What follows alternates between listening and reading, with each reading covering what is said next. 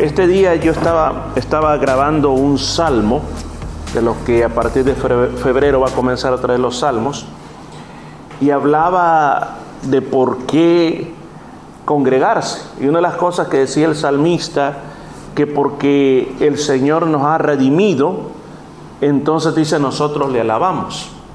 Entonces cuando yo pienso, ¿por qué razón tenemos que cantar?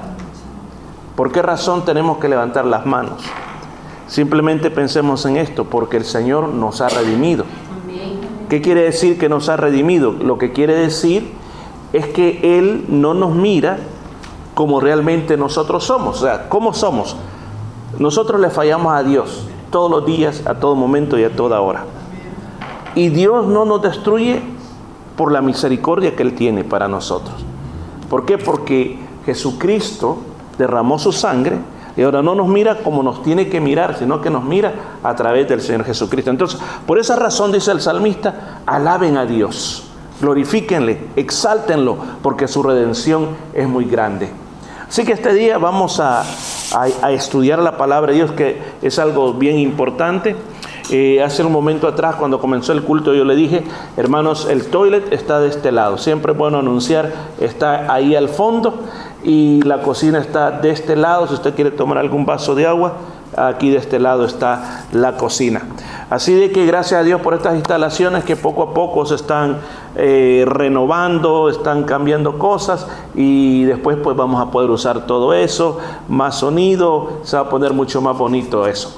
Eh, la reunión de mujeres va a ser en este lugar también cuando toque la reunión de mujeres, así que va a estar excelente, hay mesas y como dije, una cocina amplia también y sin ningún problema, ¿verdad? Así que gracias a Dios por todo lo que Dios nos está dando para nosotros.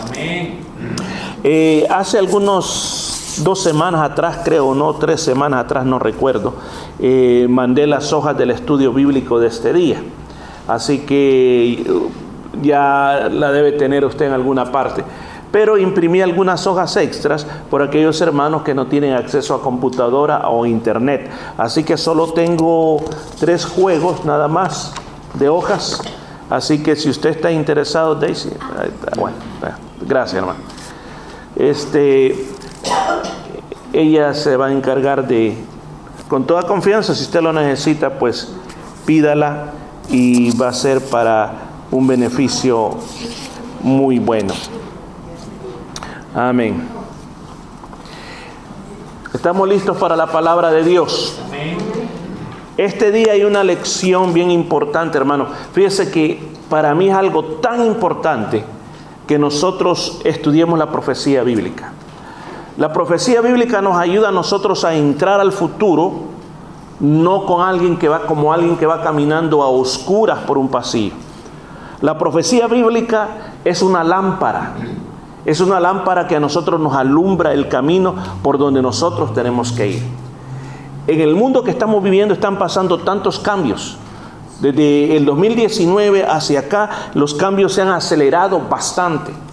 Y yo creo que el estudiar profecía bíblica no, lleva, no tiene que llevar el propósito de llenar de temor a las personas. No tiene que tener el propósito de que nosotros nos enfoquemos en el más allá y que nos olvidemos del presente. La profecía bíblica nos tiene que a nosotros poner nuestro corazón en las cosas que están por venir, pero a la misma vez también desear que el mundo actual que nosotros vivimos pueda ser influenciado y cambiado por la palabra de Dios. Hay muchas cosas que están pasando en el mundo. Hay mucha gente que está sufriendo. Mucha gente que está pasando diferentes circunstancias. Ahora, ¿qué respuesta tiene la iglesia para todas esas personas? Entonces, el entender la profecía bíblica a nosotros nos da un cimiento muy grande para que cuando las cosas vengan y sucedan, no nos agarren como alguien que de repente llega alguien por atrás y lo asusta le dice, ¡uh! Y usted pega el gran salto porque no lo esperaba. Entonces la profecía bíblica te ilumina. Ahora, yo quiero tocar un tema en los próximos minutos bastante interesante. Este tema tiene que ver con lo que nosotros practicamos y con lo que nosotros hacemos. Nosotros somos parte de una iglesia y nosotros formamos parte de los, cristianos que están alrededor del mundo. Pero, pero esta palabra tiene algo que a nosotros nos tiene que abrir los sentidos, porque el tiempo, desde, esto no es nuevo, desde hace muchos años, se viene dando una tendencia hacia un sincretismo religioso. O sea, ¿cómo lo puedo expresar de otra manera? ¿Qué opinará usted de una religión donde cada uno puede creer lo que quisiera, percibir a Dios de la manera que quiera? Eh, poder decir sus propias interpretaciones de cómo debe vivir la vida cristiana y creer de que todo lo que se dice allá afuera en el mundo, de alguna manera le vamos a encontrar nosotros una aplicación dentro de la iglesia. O sea, que la iglesia puede creer en la evolución, que la iglesia puede creer en, el amor eh, libre o en el matrimonio entre personas del mismo sexo y que otras cosas más que la iglesia puede tomar los valores del mundo y estar de acuerdo con los valores del mundo, no tener ningún conflicto con el mundo, que la iglesia pueda ser amiga del mundo, ser respetada por el mundo. Hay una canción que quizás la, usted la escuchó alguna vez o quizás nunca la ha escuchado. Y es la canción de John Lennon que se llama Imagina. Es una canción que cuando usted oye la melodía, usted puede decir, qué bonita melodía tiene esa canción. Y muchas veces no consideramos el contenido, qué es lo que se está expresando en una canción. No solamente una canción es definida por la clase de melodía que tiene, sino también por la letra que la compone. Dentro de las diferentes estrofas que él tiene, él dice lo siguiente, imagínate que no existe el cielo. Es fácil si lo intentas. Solo imagínate, el cielo no existe. Imagínate que no hay infierno bajo nosotros. Imagínate que arriba lo único que hay es solamente un cielo azul y nada más. Imagínate que toda la gente vive solamente para el presente, solamente para el hoy. ¿Qué le parece esa clase de, llamémosle, filosofía?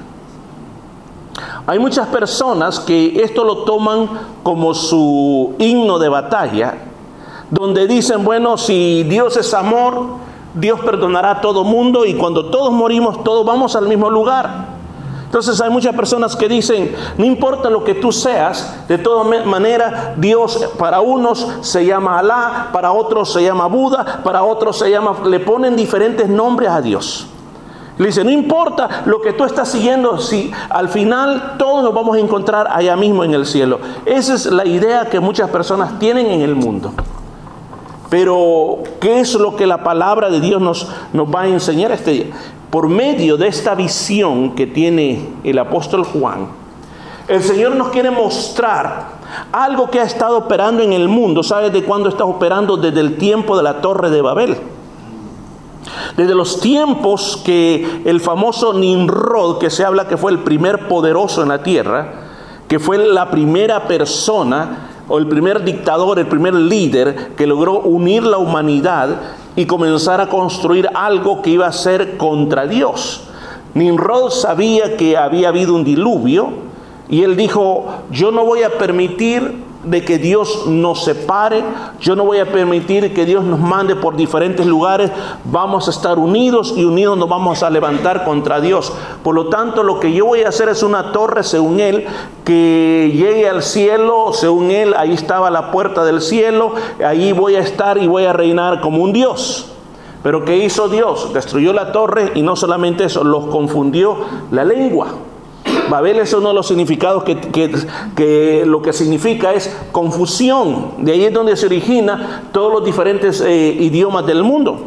En un estudio que se hizo de las diferentes lenguas que hay en el mundo, estas eh, personas expertas pudieron analizar que todas las lenguas del mundo y dialectos que existen se llegan a una sola lengua a una sola lengua. O sea que de un solo lenguaje salieron todas las demás lenguas.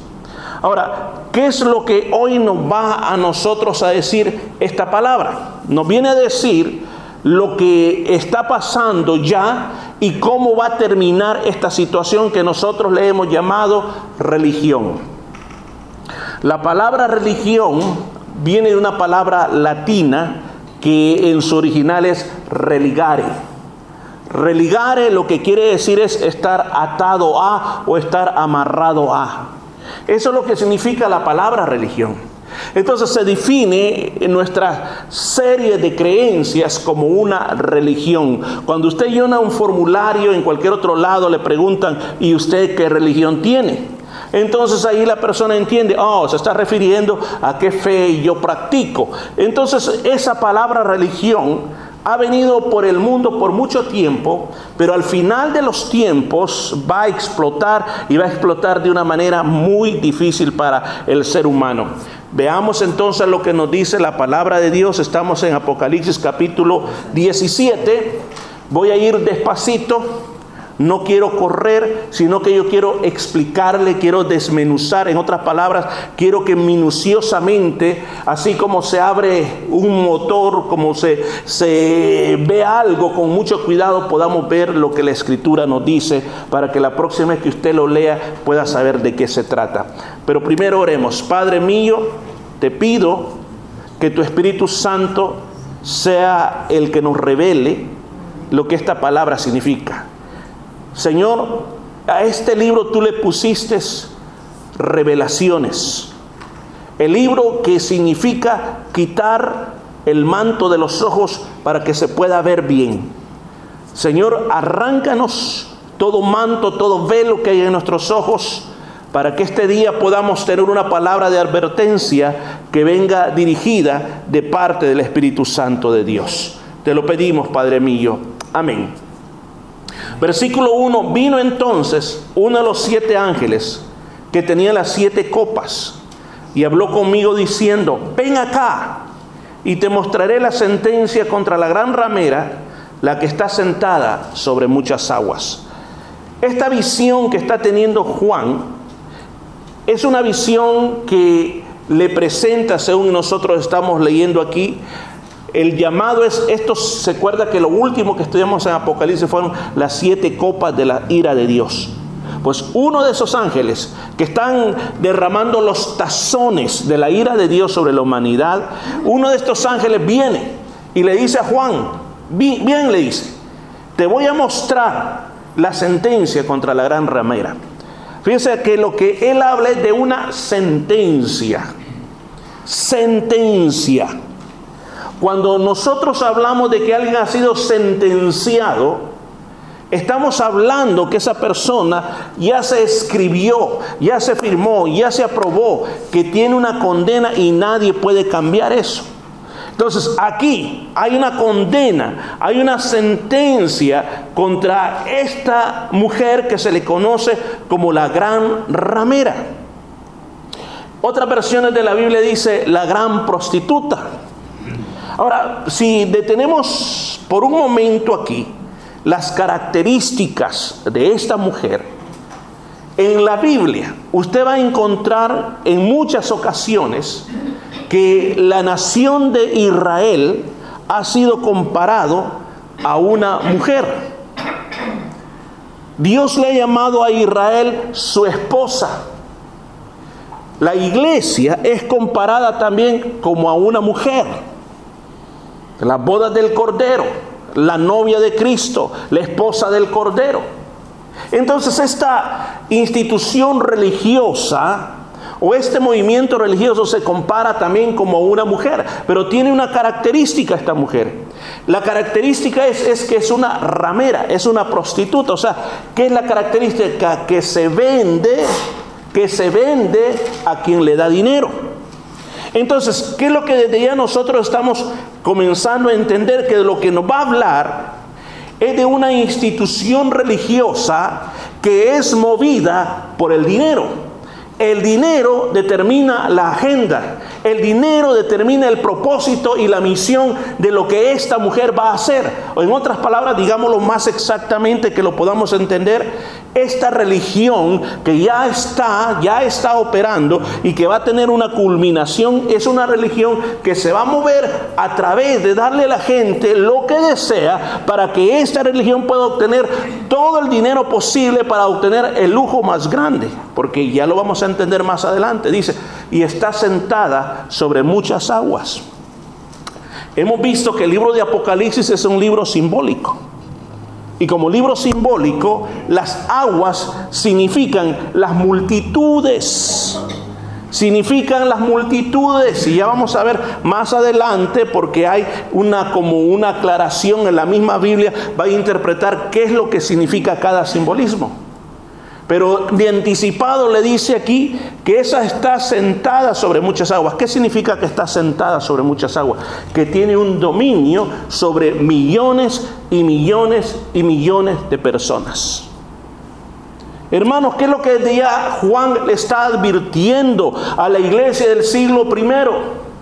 Cuidado, cuidado con lo que ya está operando. Quizás ese misterio de la iniquidad en ese momento no era tan fuerte pero dice, pero cuidado, viene un nuevo movimiento.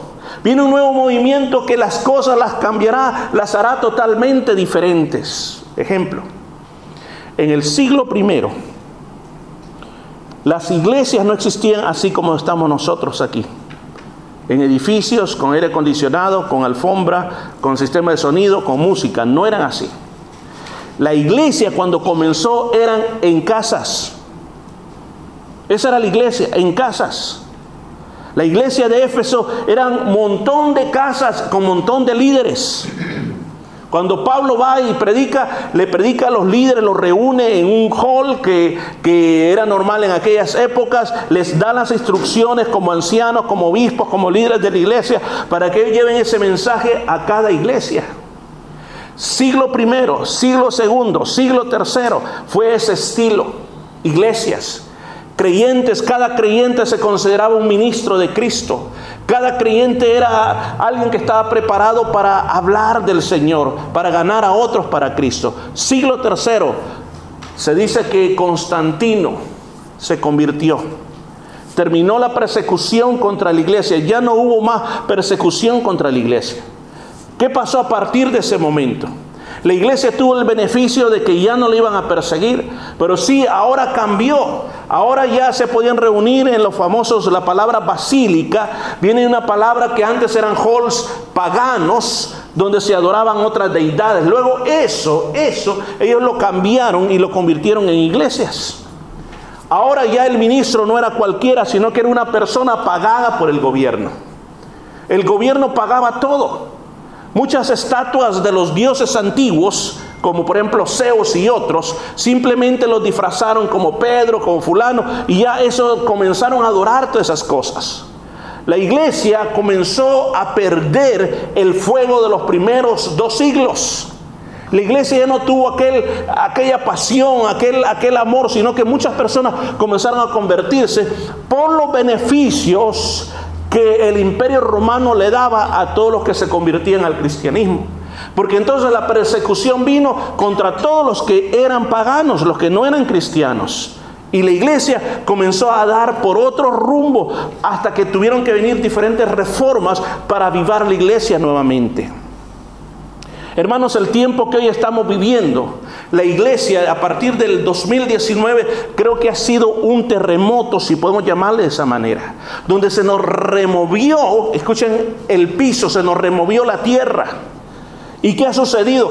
Ha sucedido que muchas iglesias han repensado y han estudiado qué es lo que estaban haciendo y qué es lo que vamos a hacer hacia adelante. Muchas de las cosas que están pasando en el mundo actualmente nos están diciendo, nos están mostrando, por ejemplo, cosas como, por ejemplo, hoy en día recibimos un mensaje donde se decía, no hablen más de la venida del Señor. No se tiene que estar hablando de profecía. Apocalipsis no se tiene que estar hablando. Mejor enseñémosle a la gente cómo vivir en el mundo actual. Yo le digo, el Señor dice que hay una bienaventuranza para los que amamos la venida de Él. Muchas cosas van a comenzar a cambiar. El mundo cada vez se va a ir metiendo más dentro de la iglesia. Veamos el siguiente versículo. ¿Qué pasa con esta gran ramera? Con la cual han fornicado los reyes de la tierra y los moradores de la tierra se han embriagado con el vino de su fornicación. Mire la influencia de esta gran ramera o de esta falsa religión. La influencia es que tiene influencia con los reyes de la tierra. en la Biblia la palabra fornicación no solamente significa un acto sexual de personas que no son casadas, sino que también significa ir tras otros dioses. Serle infiel a Dios también se considera una fornicación. Entonces aquí dice que los reyes de la tierra han fornicado con ellos, o sea, han estado haciendo lo que ella les pide que hagan. Han estado haciendo las cosas las cuales ella se ha inventado y ellos han hecho todo lo que ha dicho.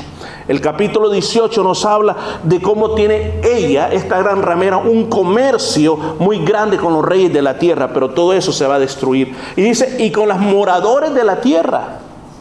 O sea, esta, esta gran ramera no solamente influencia los gobernantes, sino que a todo el planeta. Dice, los moradores de la tierra se han embriagado. ¿Qué quiere decir embriagado? Se han emborrachado. Y, y hermanos, una persona borracha no puede distinguir, le cuesta caminar. Usted no puede tener una buena plática con una persona borracha. Usted jamás Jamás puede ir a aconsejar a una persona borracha. Yo lo he tratado de hacer. Y he salido peor. ¿Por qué? Porque trataba de hacer entrar en razón y no, no se puede. No se puede, el borracho no puede ver las cosas con claridad, no puede manejar, no puede caminar, no puede tener una buena plática, puede inclusive hacer cosas, puede hacer cosas que después dice, hoy, ¿qué hice? No sabe ni se acuerda qué fue lo que hizo. Entonces dice, esta religión, esta gran ramera, lo que hace es emborrachar a los moradores de la tierra. Y los ha puesto tremendamente borrachos con el vino de su fornicación. O sea, lo que está ofreciendo, lo que ofrece, lo que está dando. Lo que está dando hace que el ser humano no pueda salir de su condición. Miren. Hoy en día, hoy en día, hablarle, hablarle del Señor a muchas otras personas es meterse en un problema. ¿Cuál es la, forma de pensar? La forma de pensar es la siguiente. Respete, dice, respete la religión de los demás. Política y religión no se hablan, dice. Entonces, ¿qué quiere decir eso? De que nosotros no podemos en ningún momento decir, ok, voy a hablar de Cristo, ok, voy a evangelizar a las personas, hermanos, vamos a la calle a evangelizar. Agarremos la guitarra, vamos a evangelizar allá. Me acuerdo que una vez estábamos tan alegres, estamos en Mándura con hermanos de la iglesia y estamos cantando, cantando ahí. Y había como un carnaval ahí en Mándura, iban a ver pólvora y de todo. Y sabe que llegamos, tuvimos como cinco personas que nos rodearon a todos y dijeron, cállense no nos dejan oír la música. Cállense, ya paren, mejor escuchen la música ustedes. ¿Qué hicimos nosotros? ¿Seguimos cantando? No paramos de cantar. ¿Por qué? Porque la gente, así es, la gente no le gusta, no le gusta. ¿Por qué? Porque esta situación los tiene emborrachados. Hay mucha gente, escuchen bien, que tienen una religión pero que tampoco la practican. ¿Y, vos por qué sos eso? Bueno, porque esa es la religión de mis padres y hasta ahí llega y no pasan más adelante de ahí. Entonces dice, están emborrachados con, con el vino de su fornicación. Ahora, después de describir esta parte, dice el apóstol Juan, y me llevó en el espíritu al desierto. La palabra espíritu en su Biblia está con E mayúscula. Si usted tiene su Biblia, creo que la puede notar. Cuando está con E mayúscula, quiere decir Espíritu Santo, no el Espíritu del hombre. Dice, me llevó en el Espíritu, o sea, el Espíritu Santo tomó a Juan. Eso es lo que dice. ¿Y a dónde lo llevó? Al desierto. Ahora, qué interesante es que en el desierto, hermanos, son lugares de encuentros sobrenaturales. Por ejemplo, ¿dónde Moisés se encontró con Dios en un desierto. ¿Se recuerda? Él estaba en el desierto. El monte Sinaí, el monte Sinaí no cree que es eh, eh, la forest o es un bosque, no. El monte Sinaí es un lugar de desierto. Son puros cerros de piedras nada más. No hay, no hay, no hay árboles, solo pequeños arbustos. Ahí Moisés se encuentra con el Señor. Ahora, cuando el Señor Jesús fue tentado por Satanás, ¿a dónde lo llevó? al desierto. 40 días, 40 noches en el desierto, ahí en el desierto fue el lugar donde el Señor tuvo esa gran batalla. Ahora aquí dice que lo lleva al desierto. Y cuando va al desierto dice, primero, fíjese, quiero aclarar esto, primero, el ángel le comienza a hablar de las características de la gran ramera. La característica de esta falsa religión. Pero ahora se la va a presentar, ahora sí la va a ver tal como es. Anteriormente no la estaba viendo sino que solo se le describió. Ahora viene cómo es la descripción. ¿Cómo es entonces? Dice, vi a una mujer sentada sobre una bestia escarlata. Una bestia escarlata. Escarlata es como una especie de rojo. Dice, llena, describiendo a la bestia, llena de nombres de blasfemias que tenía siete cabezas y diez cuernos. Usted ya sabe quién está hablando porque este lenguaje nosotros ya lo vimos cuando hablamos del anticristo. Se recuerda que hablamos del anticristo, lo describió de esta misma manera. Cuando hablamos también del dragón, lo describió de esta manera. Y más adelante vamos a explicar un poquito más acerca de este simbolismo. Y, y la mujer estaba vestida de púrpura y escarlata. ¿Escuchó cuál era la ropa de la mujer? Púrpura y escarlata. Ahora, tiene que ver los colores algo. Es más que los colores. Cuando la Biblia habla de, la púrpura y la escarlata, es que esa tela era una tela que no se la ponía cualquier persona. Solamente quienes se la podían poner. Una reina o las esposas de los emperadores o alguien que era altamente rico. O sea, nos está presentando a esta mujer como una característica especial que no contiene iglesias de piso de tierra, de láminas que se están cayendo.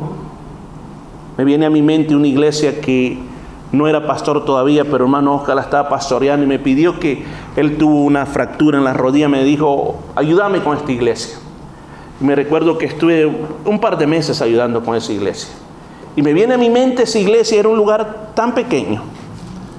Era quizás un poco más allá del patio de la hermana, de lámina, y el techo quizás, del techo de lámina y alrededor quizás de cartón que cuando llovía, hermano, teníamos que sacar los paraguas, porque el agua nos entraba por todos lados y de repente el agua comenzaba a pasar por abajo como que era río y aquello después era lodazal, era lodo.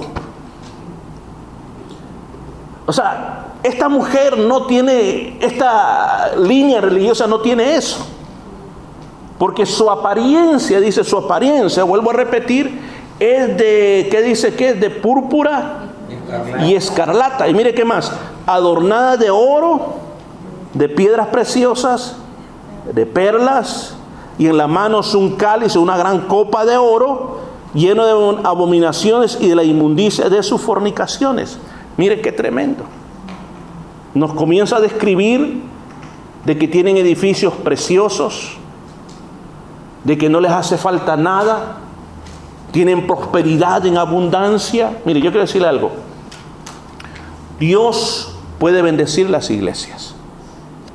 Dios nos podría bendecir a nosotros y comprar un edificio muy hermoso. Pero Creo que el plan principal de Dios es que como iglesia, nosotros influenciamos nuestra sociedad, nuestro tiempo, nuestra generación, las almas, que las almas se salven, sean renovadas, que miremos cambios en las personas. Yo creo que el Señor eso valoriza más alto que los mismos edificios. Porque podemos tener edificios grandiosos y haber perdido nuestro propósito y nuestro llamado en Dios. Una vez con mi esposa fuimos a, ver, me avisaron, hay una iglesia que la están vendiendo. Creo que fuimos ahí por Beachboro, creo que estaba la iglesia. Cuando llegamos, hermanos, era como una hectárea de tierra. Grandísimo. Hasta un pequeño río pasaba en la propiedad. Tenía el edificio principal que era la iglesia, después otro edificio que era la escuela dominical, y lo anduvimos viendo todos. Y creo que, no sé, algo como un millón y algo valía. Y nosotros andamos ahí por la fe, viéndolo, viéndolo todo, viéndolo todo. Digo, tal vez nos la regalan, dijimos. Y cuando yo pregunté, pregunté, le pregunté al pastor, esto está bonito, y, ustedes están comprando otro lugar en otro lugar. No, me dice, nosotros no vamos a ir a un community hall. ¿Y esto de quién es? Es de nosotros. Y yo me quedé, ¿y si ustedes van a ir a un community hall? Sí. Y entonces, ¿por qué lo están vendiendo? Es porque queremos el dinero que se ocupe, lo vamos a mandar para la India para establecer orfanatos, casas para los leprosos, establecer iglesias. Con este dinero, me dice, vamos a hacer cosas grandes en aquel lugar. Y vendieron la iglesia. Ahora, hoy que pasamos por ahí, hay un centro, creo que de, de, una, de, un grupo religioso lo compró, creo que los de unos que se ponen unos silk, creo que se llaman unos de la India, que se ponen unos turbantes, ellos compraron todo, ese local. Entonces uno comienza a pensar, o sea, no es que el Señor esté en contra que las iglesias pueden prosperar, pero el problema principal es a dónde nosotros ponemos nuestro corazón. ¿A dónde ponemos nuestro corazón? ¿En las cosas materiales? ¿O en el propósito que el Señor tiene para la iglesia? Por ejemplo, el cambio que nosotros estamos experimentando. El cambio que nosotros hemos vivido, no nos quejamos de esto, es muy hermoso lo que Dios nos ha dado. Pero también ya ha habido comentarios que me dicen, pero era más bonito allá, sí, pero ¿qué importa? Aquí tenemos paz, tenemos tranquilidad. Y eso es algo muy hermoso. Yo me regocijaba, por ejemplo, el domingo en ver los hermanos de la otra iglesia que estaban ahí, saludarlos y, y ver que también está este, este lugar, escuchen, este lugar en este momento hay cuatro iglesias activas. O sea, y hablando con el pastor me decía, me decía, a mí, me decía, me dice el pastor, para mí el edificio no es lo más importante. Para mí es que esta sea una casa que se llene de la gloria de Dios y que sirva para toda la comunidad de cristianos. Y lo están haciendo. Esta mañana pasamos con mi esposa aquí por este lugar y tenían la actividad que se llama Community Garden, que, que usted pasa por aquí, hay un jardín muy hermoso, que la gente viene a cultivar cosas, plantas, semillas y todo, tienen dos lugares y sabe que estaba repleto hoy en la mañana, hay mucha gente de, de, de, todos lados que estaban ahí haciendo todo eso, el pastor estaba aquí, era algo, algo tan precioso. Y digo, bueno, la iglesia dándose a conocer en medio de la comunidad, ¿no cree que es algo muy hermoso? Hermano, yo termino con esto, termino con esto. Yo no sé cuál es el plan que Dios tiene para nuestra iglesia. Pero algo que sí, mientras yo, Dios me dé el hálito de vida, es que yo quiero buscar, yo quiero buscar que cada uno de ustedes aprendan lo que es la palabra de Dios.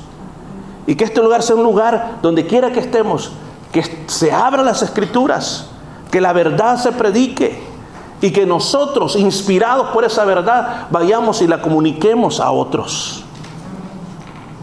Que el Señor pueda levantar una generación totalmente diferente. Una generación donde haya mucha fe, donde aún se siga creyendo que el Señor es poderoso a pesar de lo que suceda. Eh, el otro día fuimos a visitar a hermana Gloria. Los dictámenes médicos son muy malos, pero nos llena el corazón de ver la clase de fe que hay. Que a pesar que lo que su cuerpo está experimentando o sintiendo, todavía puede decir que Dios es grande. Todavía puede decir que Dios es poderoso. Y cuando yo veo eso, digo, gracias Señor, porque esta iglesia ha existido para poder alcanzar personas como ellas, que se alcanzó para Cristo y ha continuado en esa batalla de la fe. Hermanos, pero existe otra religión, y aquí termino con existe otra religión. Existe otra cosa que no es de Dios, sino que es del diablo. Que nosotros tenemos que abrir los ojos, porque cualquier día puede tratar de influenciarnos en nuestras vidas. Después de tener un alto llamado por Dios, podemos ser manejados por otras cosas. Después de tener esa pasión por Dios, que entonces otras cosas nos apasionen. Termino con esto, póngase de pie, hermano. Vamos a continuar la próxima vez. Nosotros, una de las cosas que tenemos que recordar es, manténgase fiel a Dios. Amén. Manténgase fiel a Dios.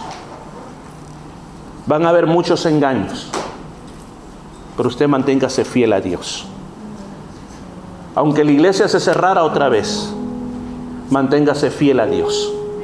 No se vaya a enfriar. Muchas veces no es el mundo el que nos amarra. A veces son los problemas. No importa el problema que le venga a usted, manténgase fiel a Dios.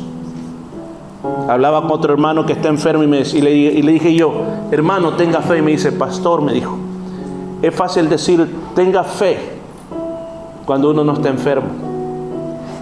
Pero cuando uno está bien enfermo y que parece que Dios no le quiere contestar la oración, cuando Dios no lo quiere levantar de la silla de ruedas, cuesta tener fe, me dice. De verdad se lo digo, que hay días que yo no tengo fe, para nada. Pero hay días que sí tengo fe. Hermano, no importa lo que pase. La verdadera y la verdadera lucha de cada creyente es mantenerse fiel a Dios. No necesitamos tener púrpura, oro, joyas, piedras preciosas para ser feliz. Teniéndolo al Señor en el corazón, eso es todo. Yo insto esta noche a la iglesia, sigamos fieles. Pase lo que pase, suceda lo que suceda, hermanos. Yo te animo esta noche. No son palabras mías, sino que de parte del Espíritu Santo. Seamos fieles a Dios en medio de cualquier cosa. Oramos, Padre. Te damos gracias por esta palabra de esta noche. Yo te pido, Señor, que nos hables al corazón, que nos hables a la vida. Señor, que esto, esto no entre por un oído y salga por el otro oído. Que no sea un tema que hoy lo recordamos y mañana ya no lo recordamos. Hemos comenzado a hablar de esta falsa religión, de esta gran ramera, de este espíritu, esta abominación babilónica que ha venido existiendo desde hace mucho tiempo. Y por momentos ha llegado a la iglesia y la ha adormecido, pero tú has mandado avivamientos para cortar eso. Padre mío, yo te suplico por nuestra generación, por todos los creyentes de nuestra generación, para que nos mantengamos fieles a los principios de verdad. Que no dejemos que los problemas o el mundo nos robe nuestra devoción a ti. Padre, yo oro para que este pueblo sea fortalecido. Yo oro para que este pueblo se levante. Yo oro para que este pueblo te busque de todo corazón, Señor. Yo ruego, Señor, por tiempos de visitación especiales. Yo ruego, Señor, por visiones diferentes, Padre mío. En el nombre de Jesús yo ruego, Padre, que esta palabra haga un tesoro grande en el corazón, aún por aquellos que nos van a ver después. Te lo pedimos, amante Espíritu Santo. Gracias, Padre mío. Gracias, Señor eterno.